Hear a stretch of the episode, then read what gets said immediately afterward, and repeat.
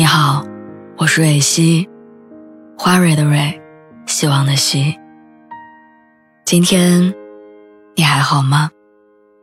你可以在微信公众号和微博中搜索“蕊希”，每天晚上我都会用一段声音陪你入睡。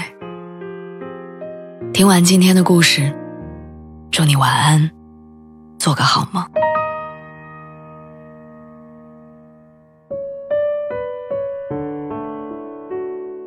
你要怎么知道自己是不是爱上他了呢？电影《完美陌生人》里是这样说的：如果你每天要和他说上三十分钟的话，那就是爱上他了；要是六十分钟呢，那就说明你爱死他了。之前我一直不太能理解侃侃而谈的人，我总觉得每天那么累，有那么多事儿要忙，哪有功夫说话？直到我见到了朋友和她男朋友相处的样子。上周我很好的一个闺蜜来北京找我，我们在一起的五个小时里，她一共和男朋友视频通话了三次。快结束的时候，我看她又拿起手机跟男朋友发语音。我问她，我说是他不放心吗？还是你们平常就有这么多话说？他们两个人在一起三年，按理说早就过了热恋的日子。更何况，我周围有对象的同事也找不出一个像他们这样如此有分享欲。有个同事说，跟老公的状态就像搭伙过日子，出去玩跟对方说一声“我出去了”就够了。可是闺蜜神神秘秘的跟我讲说：“你不懂，这就是恋爱啊。”也许我们没什么正事要聊，听起来都是一堆废话。可是，一段感情，不就是要从说废话开始吗？如果当你没有那么多话想跟他说了，说明你不想跟他交流，不想分享，那最后也就不爱了，不是吗？演员王志文曾经上过一个谈话节目，主持人问他四十岁了为什么还不结婚，他笑着说，没遇到合适的。主持人调侃他眼光太高，太挑剔。王志文一脸无奈地说，我就是想找一个随时随地。都能跟他聊天的人。主持人疑惑地问他：“这很难吗？”他摊手说：“不容易，真的不容易。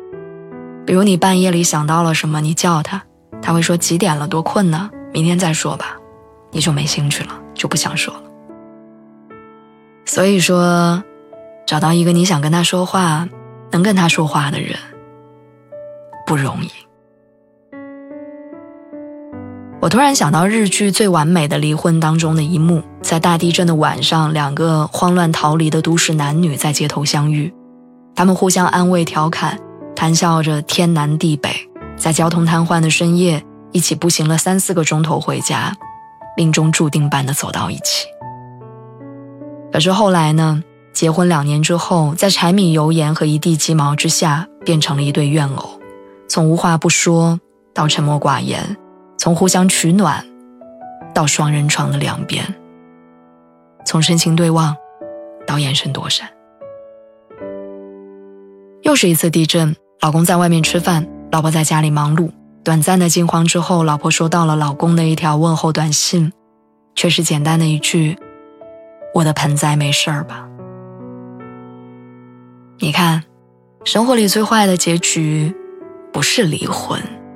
而是成为面具夫妇，对对方没有爱，也没有期待。生活里多的是人还在，但爱没了。我曾经以为爱情是轰轰烈烈，你最疯狂。后来发现，爱是一草一木，是平淡小事和偶尔惊喜，是分享琐碎，是同甘共苦。是陶丽夏小姐所说的：“把光鲜的道理、礼貌的寒暄留给别人，却把琐碎的废话都留给你。”刘同说：“舒服的感情是你聊起任何话题，对方都能聊得下去，不是因为见多识广，而是对方极其感兴趣。那些愿意和你有一搭没一搭聊着闲话的人，不是他有空。”只是因为他在乎你。幸福大概就是你找到了一个愿意听你说废话的人，陪你聊偶尔的天马行空、奇思妙想，听男孩心中永不幻灭的奥特之光，讲每一个女孩都有过的芭比梦想。生活很苦，有一个人能听你说废话，能陪你说废话，分你愁绪，担你所忧，才是人生。最大的幸运呢？